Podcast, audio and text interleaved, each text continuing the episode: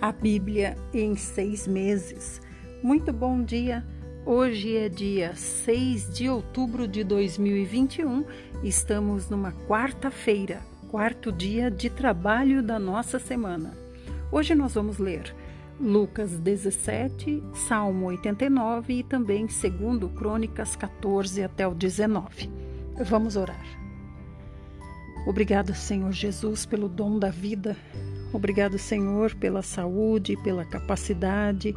Obrigado por tua palavra aberta. Senhor, abençoa, Senhor, aquelas pessoas que estão precisando de ti, Senhor, as pessoas que estão com dores, as pessoas que estão doentes, as pessoas que estão encarceradas. Senhor Jesus, Senhor, vem com teu evangelho, Senhor, trazer libertação, Senhor, cura e expulsão de demônios. Amém. Vamos começar então com Lucas 17, a partir do 11. Muito bem-vindo você que está começando agora. Continue firme e em seis meses você terá ouvido a Bíblia inteira. Lucas 17, 11 diz assim: A caminho de Jerusalém passou Jesus pela divisa entre Samaria e Galiléia. Ao chegar num povoado, dez leprosos foram em sua direção e ficaram a certa distância.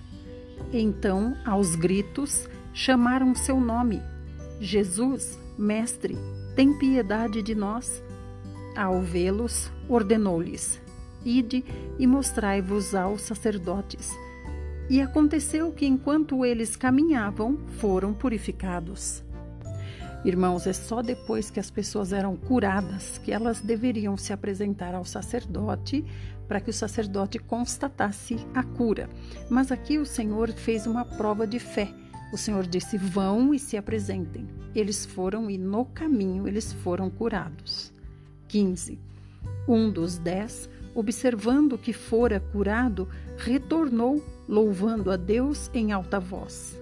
E prostrando-se, com o rosto em terra aos pés de Jesus, muito lhe agradeceu, e este era samaritano. Então Jesus questionou: Não foram purificados todos os dez? Onde se encontram os outros nove? Não se achou nenhum outro que voltasse para render glória a Deus, a não ser este estrangeiro? Então aqui a gente vê que os outros nove eram todos judeus e entre eles estava um samaritano. Mas por que, que estavam juntos? Porque estavam todos leprosos e os leprosos eram expulsos da sociedade. Então eles se juntavam para se ajudar. Mas depois da cura, só o samaritano voltou para agradecer. Os judeus não voltaram. 19. Então Jesus declarou-lhe: Levanta-te e vai a tua fé te salvou. Certa vez, interrogado pelos fariseus sobre quando se daria a vinda do reino de Deus, Jesus lhes replicou, lhes explicou: Não vem o reino de Deus com visível aparência, nem haverá anúncios, ei-lo aqui ou lá está, pois o reino de Deus já está entre vós. Aqui ele diz que já está entre vós, porque ele, o próprio Deus, já está dentro entre eles, né? O Filho de Deus. 22. Depois declarou aos discípulos: Chegará o tempo em que desejareis ver um dos dias do Filho do Homem, mas não o vereis. Então, aqui, como exemplo, a gente pode citar a destruição de Jerusalém 70 anos depois de Cristo, né? depois do nascimento de Cristo, quando os judeus suplicavam pelo Senhor, mas ele já não estava mais entre eles. 23. E vos dirão: Ei-lo aqui, ou lá está ele. Não vades tampouco o sigais porquanto a chegada do Filho do Homem no seu dia será como o relâmpago, cujo esplendor da luz vai de uma a outra extremidade do céu. Antes, porém, se faz necessário que ele sofra muito e seja rejeitado por esta geração. Pois assim como aconteceu nos dias de Noé, também será nos dias do Filho do Homem. As pessoas viviam comendo, bebendo, unindo-se em matrimônio e sendo prometidas em casamento, até o dia em que Noé entrou na arca. Então sobreveio o dilúvio e os destruiu a todos. Da mesma forma ocorreu nos dias de Ló. O povo dedicava-se a comer e beber, comprar e vender, plantar e construir. Todavia, no dia em que Ló abandonou Sodoma, choveu fogo e enxofre do céu e destruiu a todos. E acontecerá exatamente assim no dia em que o Filho do Homem for revelado. Portanto, naquele dia, quem estiver sobre a laje não desça para recolher os bens que estiverem dentro da casa. Semelhantemente, quem estiver no campo não deve retornar por motivo algum. Sabe, irmãos, aqui o Senhor diz assim que na volta, né, quando ele voltar, que é o que está prestes a acontecer, ele diz assim: aquele que estiver sobre a laje não desça para recolher os seus bens. E ele também diz: aquele que estiver no campo não retorne por motivo algum. Sabe o que eu penso a respeito disso, irmãos? Essa laje que ele fala aqui é o em cima da casa, né? Não tinha telha, era só a laje. Então, as pessoas costumavam subir ali e se deitar ali sob o sol, se sentar ali, ficar ali descansando, vendo o dia passar distraidamente. E aí ele também cita aquele que não sai do campo, né? Aquele que estiver no campo, então é trabalho, é aquele que só pensa em trabalho. Então ele pensa, ele diz assim: tanto aquele que só pensa em descansar, quanto aquele que só pensa em trabalhar, não terão tempo de correr, né? 32. Lembrai-vos da esposa de Ló. Quem tentar preservar sua vida, perdê-la-á, mas quem perder a sua vida, na realidade, a manterá. Então, por que, que ele compara com a mulher de Ló? Porque a mulher de Ló estava presa àquela cidade, por causa dos seus bens, provavelmente, ou das coisas que ela conquistou, ou das coisas que ela gostava dali, a Bíblia não explica. Mas ela se voltou para a cidade, porque a cidade estava no coração dela. 33. Assim, assim também o Senhor está dizendo aqui, como eu falei, aquele que não sai da laje, ou seja, aquele que só pensa em gozar dessa vida boa aqui na terra, e aquele também que só pensa em trabalhar, né, juntar dinheiro. Então, 33. Quem tentar preservar a sua vida vai perder. 34. Eu vos asseguro que naquela noite duas pessoas estarão numa cama, uma será levada e a outra deixada. Duas mulheres estarão no campo, uma será tirada e a outra deixada.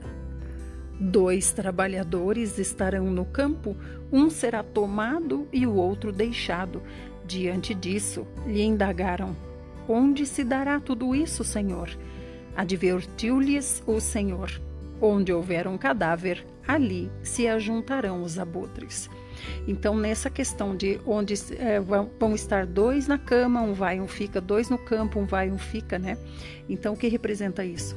Representa que por mais íntimo, íntimos que nós sejamos uns dos outros, né?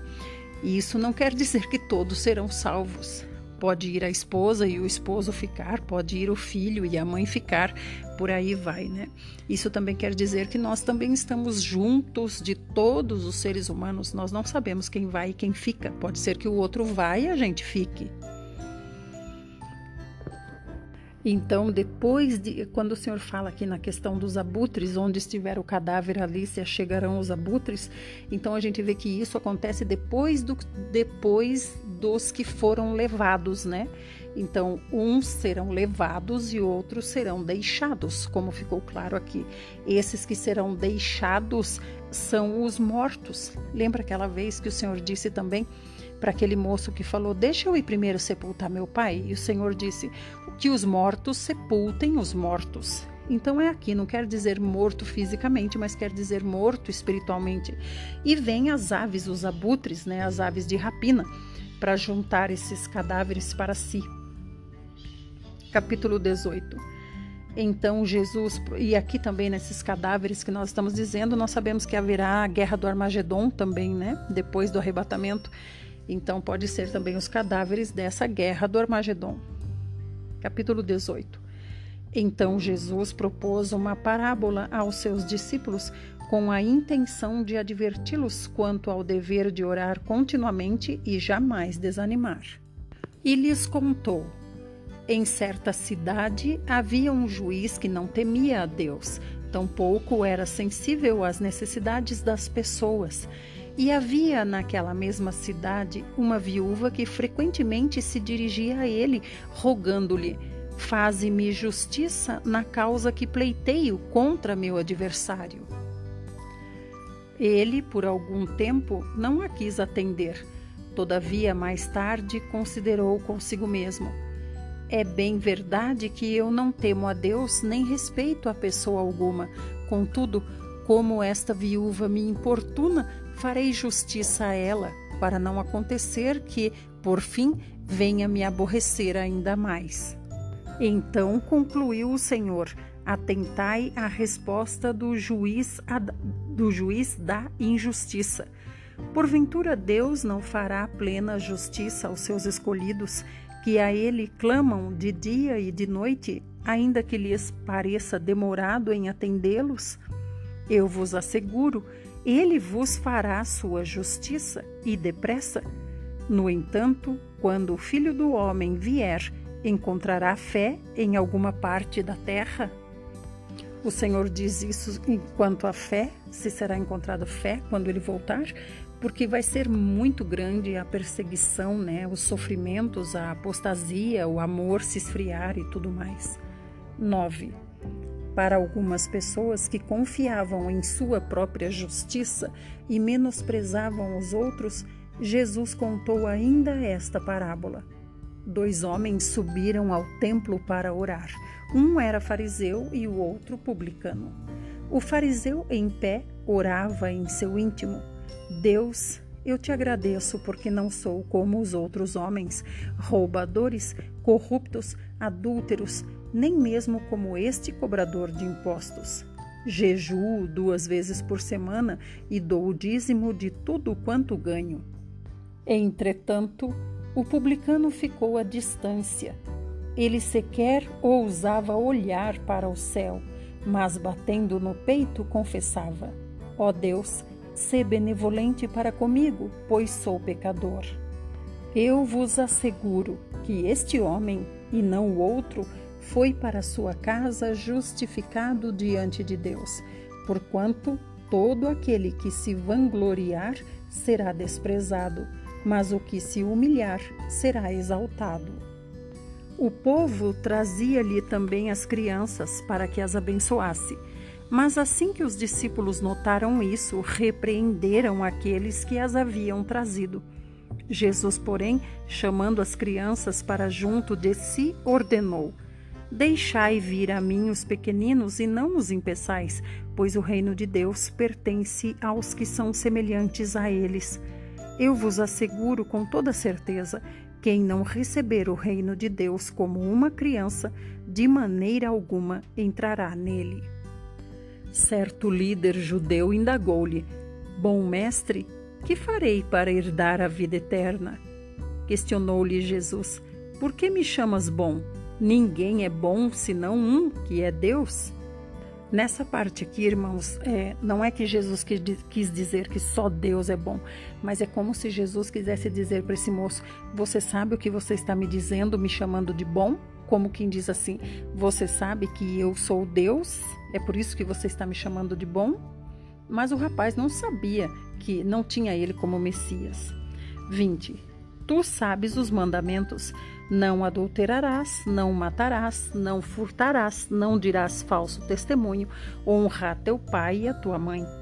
Replicou-lhe o jovem: A tudo isso tenho obedecido desde a minha adolescência. Ao ouvir isto, exortou-lhe Jesus: Contudo, algo ainda te falta. Vende tudo o que tens, reparte o dinheiro entre os pobres e ganharás um tesouro nos céus. Depois vem e segue-me. Ao ouvir estas orientações, o jovem entristeceu-se muito, pois era riquíssimo. Jesus, observando o semblante abatido daquele homem, exclamou: Quão dificilmente entrarão no reino de Deus os que possuem muitas riquezas. Certamente é mais fácil passar um camelo pelo fundo de uma agulha do que entrar um rico no reino de Deus. E os que ouviam essas palavras questionaram se é dessa maneira, quem poderá se salvar? Jesus lhes asseverou: tudo que é impossível aos seres humanos é possível para Deus. Vamos continuar no próximo áudio.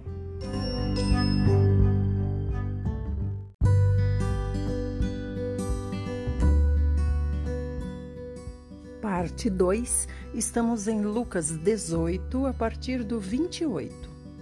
Ao que Pedro se manifestou: Eis que nós deixamos nossa família e bens para te seguirmos.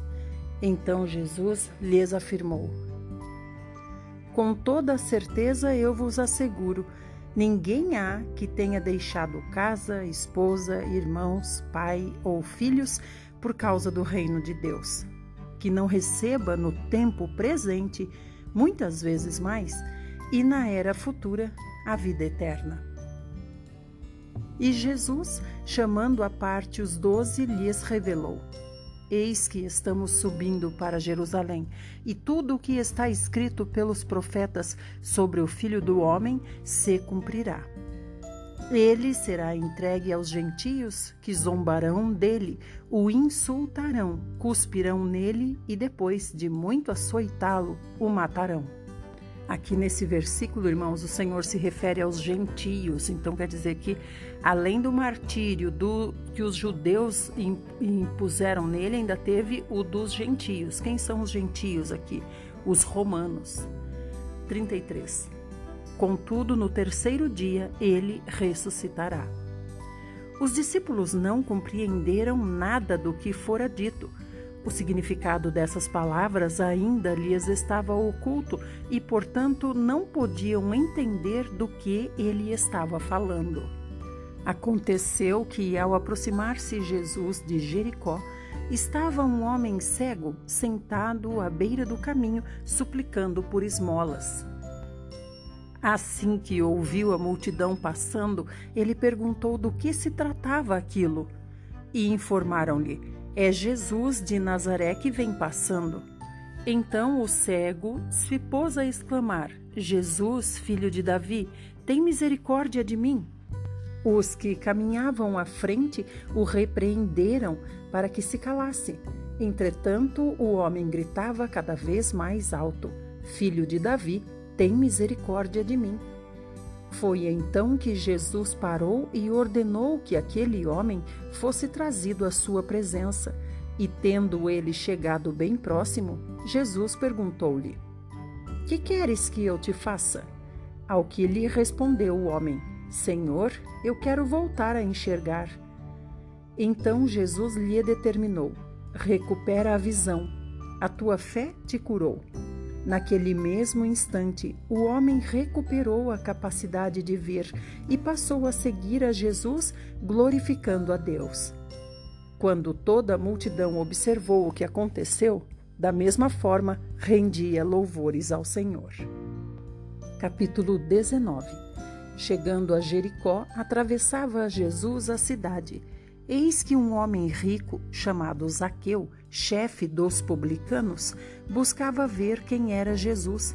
Todavia, sendo ele de pequena estatura, não o conseguia devido à afluência do povo. Reparem, irmãos, que Zaqueu era chefe dos publicanos. Isso quer dizer que ele era um tipo de gerente, um tipo de supervisor sobre os outros, né? Cobradores de impostos. 4. Por esse motivo, correu adiante da multidão e subiu em uma figueira brava para observá-lo, pois Jesus ia passar por ali. E uma curiosidade, irmãos, essa figueira brava aqui que ele subiu é uma árvore que ela tem o tronco curto, mas ela tem muitos galhos. Ela pode chegar até 10 metros de altura, essa figueira brava. 5. Quando Jesus chegou àquele local, olhou para cima e o chamou: Zaqueu, desce depressa, pois preciso ficar hoje em tua casa. No mesmo momento, desceu Zaqueu apressado e o recebeu com enorme alegria. Todos, em meio à multidão que presenciaram o que se passou, começaram a murmurar.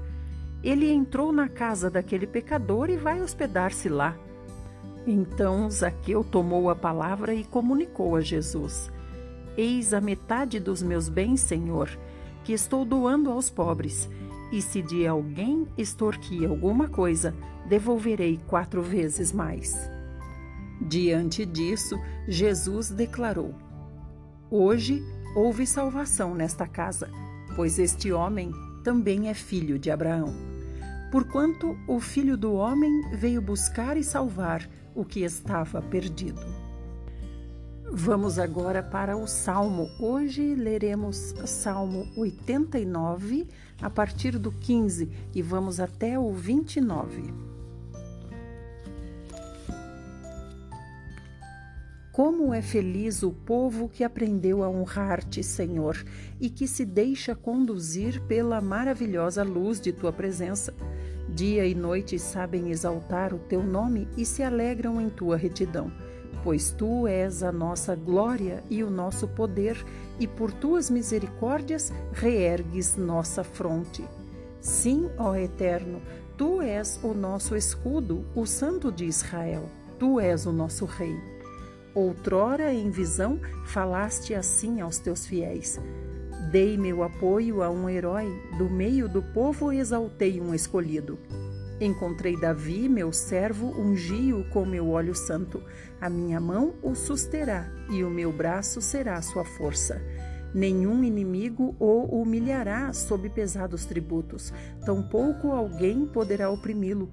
Esmagarei diante dele os seus adversários e exterminarei todos os seus inimigos. Minha lealdade e meu amor estarão sempre com ele, e em meu nome se erguerá a sua fronte. Porei sua mão para dominar os mares e comandar os rios. Ele me invocará, declarando: Tu és meu Pai, meu Deus, a rocha que me salva eu também o constituirei meu primogênito sobre supremo sobre todos os reis da terra. Manterei meu amor leal por ele para sempre, e minha aliança com ele jamais se quebrará. Para sempre estabelecerei sua descendência e seu trono como os dias do céu. Amém. Vamos para o segundo livro de Crônicas, a partir do 14. Capítulo 14. Abias repousou com seus antepassados e foi sepultado na cidade de Davi.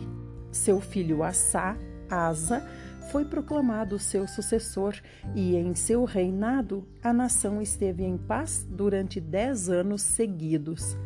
Asa agiu com bondade e justiça diante de Yahvé, de modo que agradou ao Senhor seu Deus.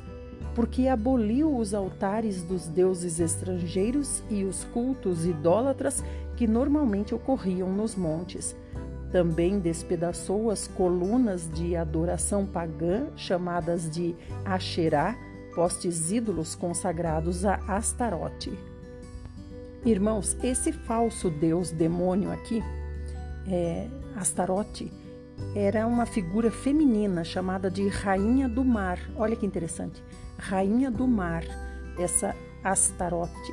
E era uma, um, uma espécie de deus demônio que eles, eles esculpiam né, em troncos. Então era uma imagem desse deus demônio feminino, rainha do mar, era esculpido em troncos de árvores e era colocado do lado do outro deus demônio Baal.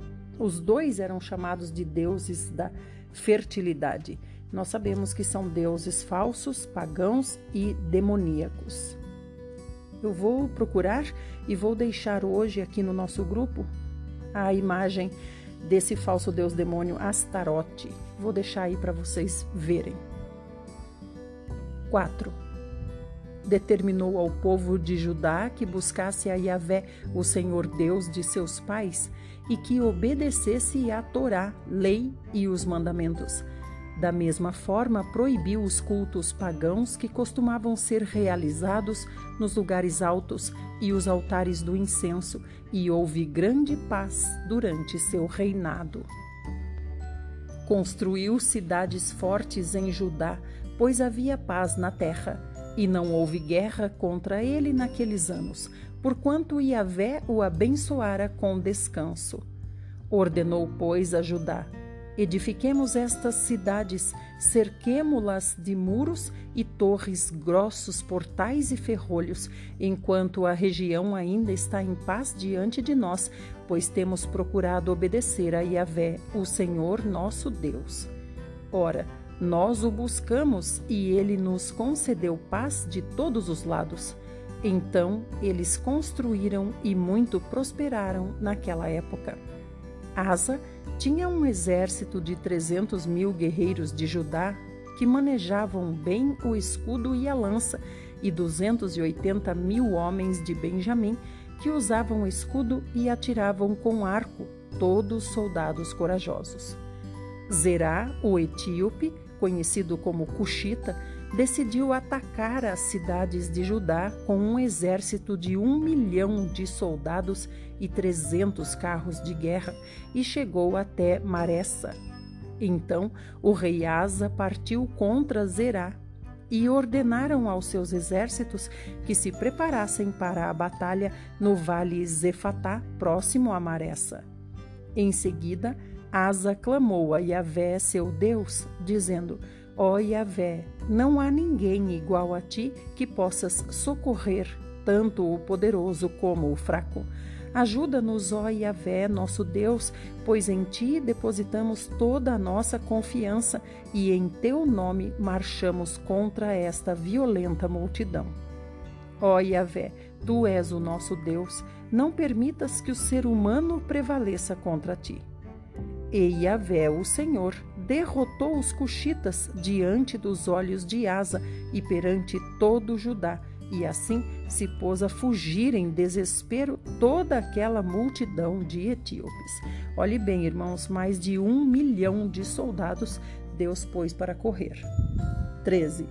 Asa e as tropas que o acompanhavam perseguiram os desgarrados cuxitas até Gerar.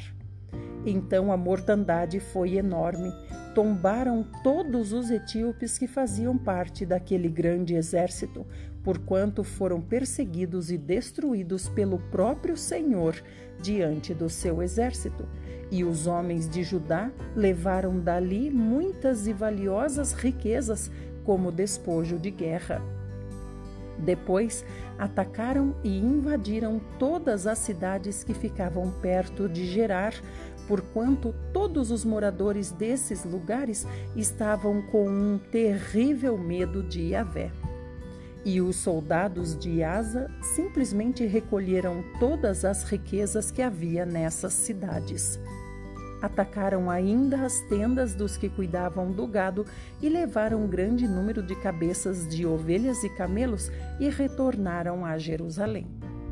Capítulo 15 e aconteceu que o espírito de Yahvé veio sobre Azarias, filho de Obed, que foi ao encontro de Asa e lhe declarou: Ouvi-me, Asa, e todo o Judá, e Benjamim. Eis que Yahvé, o Senhor, está convosco sempre que estais com ele. Portanto, se o buscardes, ele se permitirá encontrar. No entanto, se o abandonardes, de igual modo, ele vos deixará. Tá vendo, irmãos? Nessa passagem aqui, a gente vê o que a gente escuta em muitas pregações e é a mais pura verdade. Olha só, vou repetir o que ele disse para o rei Asa. Ele disse assim: Se você buscar ao Senhor, o Senhor se permitirá encontrar. Mas se você o abandonar, de igual modo, ele te abandonará. Parece óbvio, né? Mas precisa ser dito. Aqui foi dito para um rei. Parece óbvio, mas precisa ser dito. Se nós não buscamos o Senhor, o Senhor também não nos busca. 3. Ora, Israel passou muito tempo sem a presença do verdadeiro Deus, sem ouvir e obedecer ao ensino de um sacerdote, ao menos, e também longe da Torá, a lei. Contudo, quando, em meio à sua angústia, eles voltaram seus corações para Yahvé, o Senhor, Deus de Israel, e o buscaram, logo foi por eles achado. Aleluia, irmãos! Naqueles tempos não havia paz ou descanso, nem para os que saíam, nem para os que entravam. Todos os habitantes daquelas terras eram constantemente afligidos e viviam angustiados. Porque nação contra nação e cidade contra cidade se despedaçavam, pois Deus os castigou com todo tipo de aflição. Todavia, sede fortes e confiantes, e não desfaleçam as vossas mãos, porque a vossa obra terá recompensa. Aleluia. Ouvindo, portanto, Asa esta exortação e as palavras do profeta, filho de Obed, tomou novo ânimo e se desfez de todos os ídolos e cultos abomináveis que campeavam pelas terras de Judá e de Benjamim, como também por todas as cidades que tomara na região montanhosa de Efraim, e restaurou o altar de Yahvé que estava diante do pórtico do Senhor. Então, olha que além de destruir todos os altares idólatras que ele sabia que ele tinha conhecimento, ele ainda estava com seus homens campeando, ou seja, procurando por toda a terra se ainda havia outros para ele poder destruir. Isso é o que nós temos que fazer na nossa vida e na nossa casa: campear e destruir. Vamos para o próximo.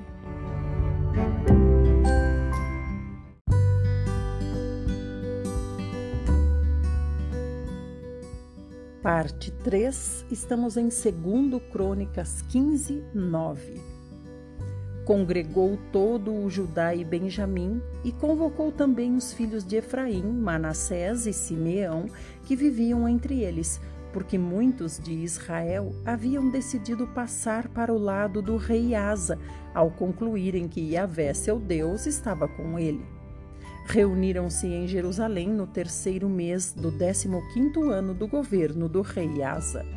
Naquele dia, ofereceram em sacrifício a Yahvé, o Senhor, do despojo de guerra que haviam trazido, setecentos bois e sete mil ovelhas. Estabeleceram uma solene aliança de buscar a presença de Yahvé, o Senhor Deus de seus pais, de todo o coração e de todo entendimento e acordaram também que todo aquele que não dispusesse sua alma a seguir as orientações de Yahvé, o Senhor Deus de Israel, seria condenado sumariamente à pena de morte, jovem ou idoso, pessoa simples ou importante, homem ou mulher. Juraram a Yahvé o Senhor em alta voz, bradando com júbilo de consagração ao som de clarins e trombetas. Todos os filhos de Judá muito se alegraram com esse juramento, porquanto o havia pronunciado de todo o coração.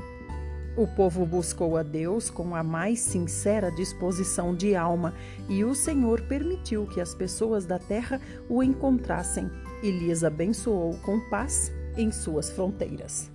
O rei Asa chegou a exonerar sua própria avó Maaca da nobre posição de rainha-mãe, pois ela havia construído um poste ídolo para prestar culto e adoração ao deus Astarote, uma abominável imagem esculpida em madeira.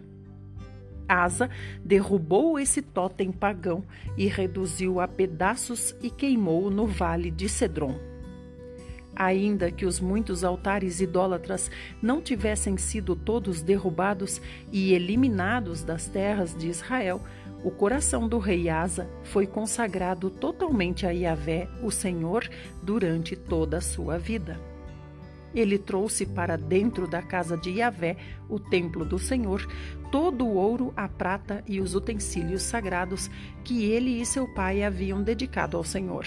E assim não se teve notícia de qualquer rebelião ou guerra até o 35º ano do governo do rei Asa.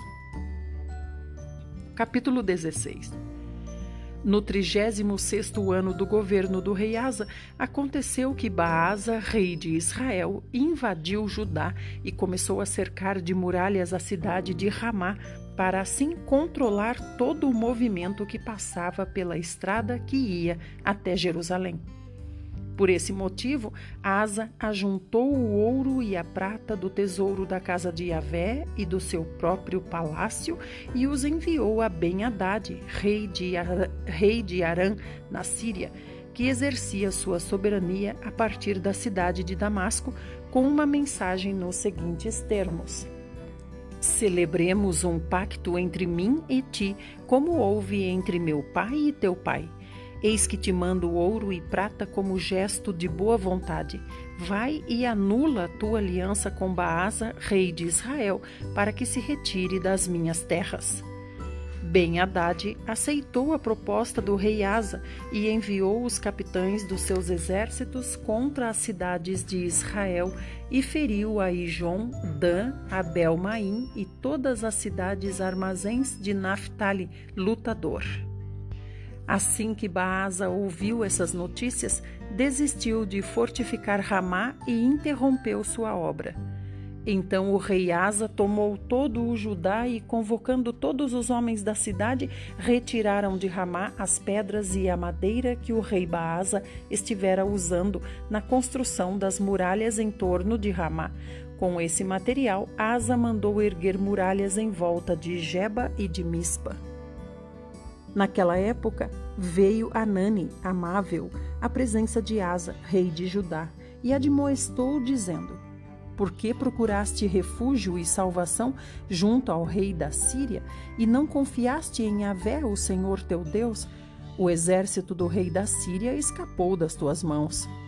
Acaso não formavam os etíopes, os cuxitas e os líbios um grande e poderoso exército com muitíssimos carros de guerra e seus cavaleiros? Contudo, havendo tu confiado em Yahvé, o Senhor, ele os entregou pessoalmente nas tuas mãos. Afinal, quanto ao Senhor, seus olhos contemplam toda a terra, para revelar-se poderoso para com aqueles cujo coração é plenamente dele. Nisto agiste como um louco, um insensato, por isso, desde agora, terás que enfrentar muitas batalhas. Entretanto, o rei Asa se indignou contra o vidente e suas profecias e o lançou no cárcere, no tronco, porque se enfurecera contra a pessoa de Anani por causa do que havia profetizado. Na mesma ocasião, castigou brutalmente algumas pessoas do seu próprio povo. Aqui, irmãos, é bom lembrar que vidente é como era chamado o profeta naquela época. 11.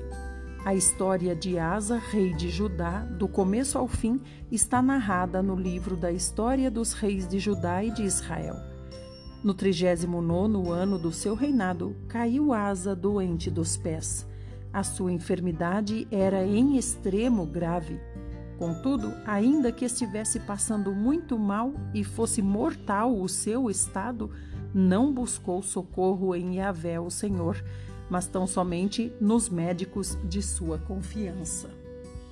Asa descansou com seus pais, morrendo no ano 41 do seu reinado.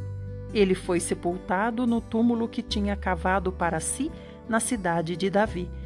Deitaram-no num leito repleto de especiarias raras e perfumes preparados segundo a arte dos melhores perfumistas e fizeram uma grande fogueira em sua homenagem capítulo 17. Então Josafá, o filho do rei Asa, passou a reinar em seu lugar e fortaleceu-se contra Israel. Posicionou suas tropas em todas as cidades fortes de Judá e dispôs guarnições militares na terra de Judá, como também nas cidades de Efraim, que seu pai Asa havia conquistado. E Avé caminhava com Josafá, pois sua atitude foi aquela que de início seguira seu pai e não se deixou seduzir pelos cultos dos Baalins. Antes, buscou ao Deus de seu pai e andou nos seus mandamentos, e não imitou as práticas pecaminosas do povo de Israel. Por, por esse motivo, Yahvé, o Senhor, entregou o governo do reino em suas mãos, e todo o Judá trouxe presentes a Josafá, e ele acumulou muita riqueza e glória.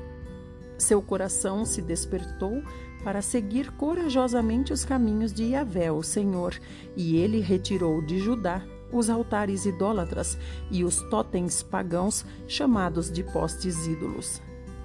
No terceiro ano do seu reinado, enviou ele os seus príncipes Obadias, Zacarias, Natanael e Micaías para ensinarem nas cidades de Judá. Com eles foram os levitas Semaías, Netanias, Zebadias, Azael, Semiramote, Jonatas, Adonias, Tobias, Tobi e Adonias, e os sacerdotes Elisama e Jeorão. Eles percorreram todas as cidades do reino de Judá, levando consigo o livro da Torá, a lei de Yahvé, o Senhor, e dedicando-se à ministração e ao ensino do povo. Então o temor do Senhor caiu sobre todos os reinos das terras que estavam ao redor de Judá, de modo que não ameaçavam nem guerreavam contra Josafá. Alguns dos filisteus traziam presentes a Josafá, além da prata que pagavam como tributo. Os árabes lhe ofereceram dos seus muitos rebanhos sete mil e setecentos carneiros e sete mil e setecentos bodes.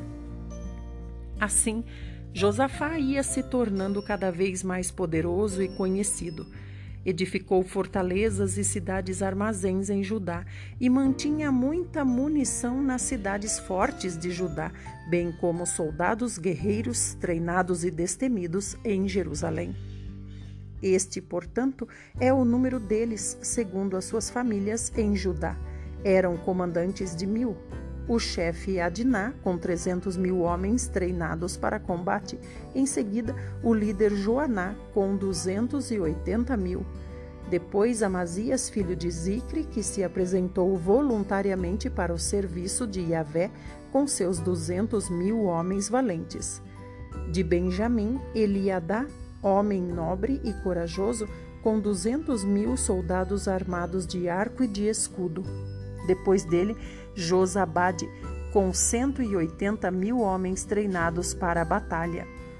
Estes foram os homens que serviam o rei além dos que estavam estrategicamente posicionados nas cidades fortes por toda a terra de Judá. 9. Eles percorreram todas as cidades do reino de Judá, levando consigo o livro da Torá, lei de Yahvé, o Senhor, e dedicando-se à ministração e ao ensino do povo. Então o temor do Senhor caiu sobre todos os reinos das terras que estavam ao redor de Judá, de modo que não ameaçavam nem guerreavam contra Josafá. Alguns dos filisteus traziam presentes a Josafá, além da prata que pagavam como tributo. Os árabes lhe ofereceram dos seus muitos rebanhos sete mil e setecentos carneiros e sete mil e setecentos bodes. Assim, Josafá ia se tornando cada vez mais poderoso e conhecido Edificou fortalezas e cidades armazéns em Judá, e mantinha muita munição nas cidades fortes de Judá, bem como soldados, guerreiros treinados e destemidos em Jerusalém. Este, portanto, é o número deles segundo as suas famílias em Judá. Eram comandantes de mil, o chefe Adiná, com trezentos mil homens treinados para combate. Em seguida, o líder Joaná, com duzentos e oitenta mil. Depois, Amazias, filho de Zicre, que se apresentou voluntariamente para o serviço de Yahvé com seus duzentos mil homens valentes. De Benjamim, Eliadá, homem nobre e corajoso, com duzentos mil soldados armados de arco e de escudo. Depois dele, Josabade, com cento e oitenta mil homens treinados para a batalha. Estes eram os homens que serviam o rei além dos que estavam estrategicamente posicionados nas cidades fortes por toda a terra de Judá. Capítulo 18 Josafá possuía grande riqueza e muita glória e se tornou perante uh, parente do rei Acabe. Depois de alguns anos, ele foi encontrar-se com Acabe em Samaria Acabe mandou matar muitas ovelhas e bois e preparou um banquete para ele e todo o povo que o acompanhava e o persuadiu a subir com ele para atacar a Ramote Gileade.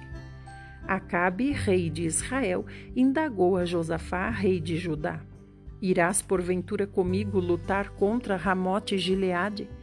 Ao que Josafá prontamente retrucou-lhe: Sou como tu e meu povo é como teu povo, eis que estaremos contigo na guerra. Contudo, acrescentou: Rogo-te que busques primeiro o conselho de Yahvé, o Senhor. Então o rei de Israel convocou quatrocentos profetas e lhes questionou: Devemos partir e atacar Ramote e Gileade, ou é melhor deixarmos de fazê-lo? Eles responderam-lhe: Vai, Deus a entregará nas mãos do rei. Entretanto, Josafá indagou: Não há aqui mais algum profeta do Senhor a quem possamos consultar? O rei de Israel respondeu a Josafá: em verdade, há ainda um pelo qual se pode consultar Yahvé, mas eu o odeio, porque nunca profetiza o bem a meu respeito, mas sempre o mal. É Micaías, filho de Inlá. Mas Josafá ponderou: Não digas isso, ó rei. Então o rei de Israel chamou um oficial e ordenou-lhe: Manda vir depressa Micaías, filho de Inlá. O rei de Israel e Josafá, o rei de Judá, vestidos de trajes reais, estavam assentados cada um no seu respectivo trono, na praça da entrada de Samaria. E todos os profetas profetizavam diante deles. Então Zedequias, filho de Kenaaná, moldou para si uns chifres de ferro e exclamou: Com estes ferirás os sírios até que sejam completamente derrotados. E todos os profetas profetizavam o mesmo. Ataca Ramote Gileade e serás bem-sucedido, porquanto o Senhor a entregará nas mãos do rei. O mensageiro que tinha ido chamar Micaías lhe anunciou: Eis que os profetas são unânimes em suas profecias em favor do rei. Vede que também a tua palavra seja como a de um deles e fala o que é bom e agradável. Porém, Micaías afirmou: Assim como vive Yahvé, o Senhor, o que meu Deus me revelar, isso declararei. Vamos para o próximo áudio.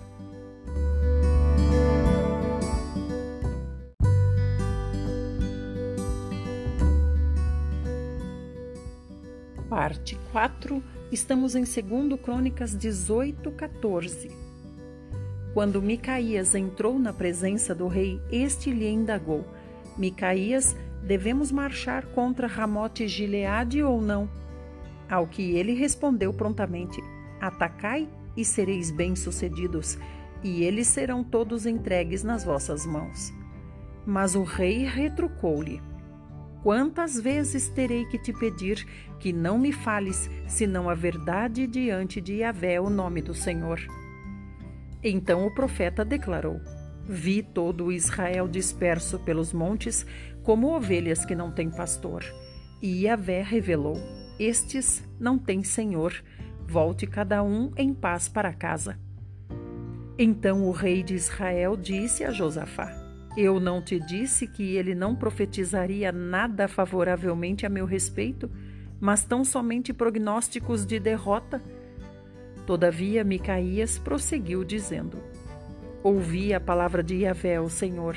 Eis que vi o Senhor assentado no seu trono e todo o exército celestial em pé à sua direita e à sua esquerda. E eis que Yahvé indagou: quem enganará Acabe, rei de Israel, para atacar Ramote Gileade e lá perder a vida? E um sugeria de uma maneira e outro de outra. Então finalmente surgiu um espírito e apresentou-se ao Senhor, dizendo: Eu o enganarei.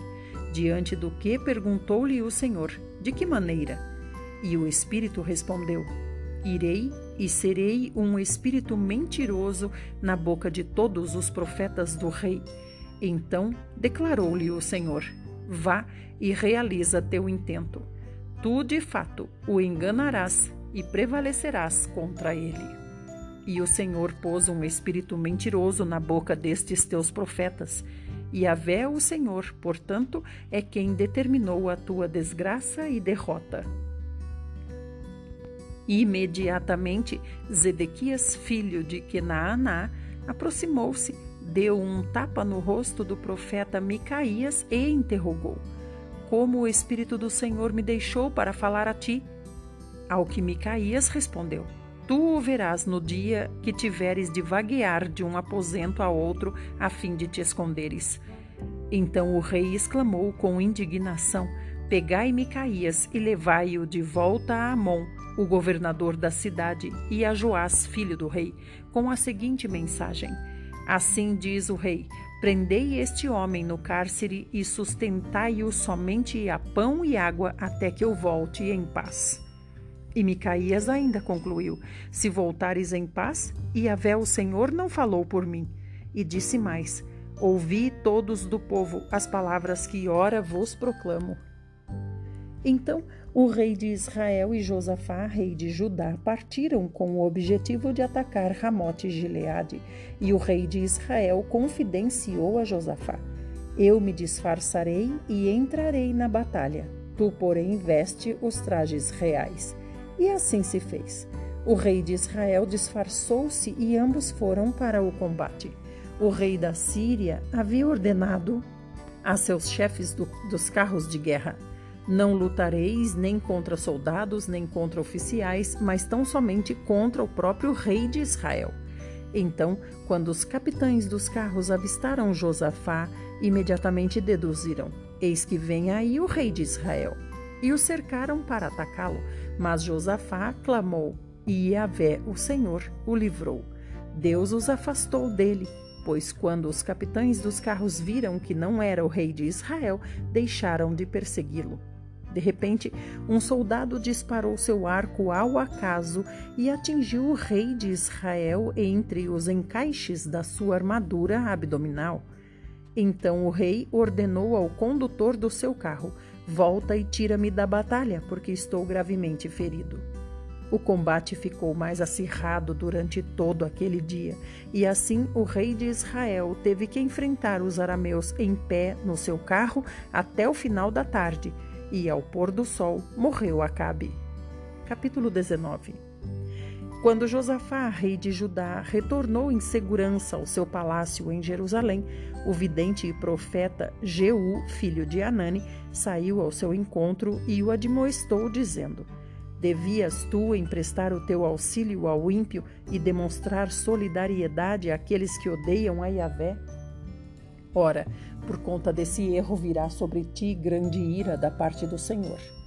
Contudo, uma virtude se acha em ti porquanto destruíste os totens de idolatria, os postes ídolos da terra e dispuseste teu coração para sinceramente buscar a Deus.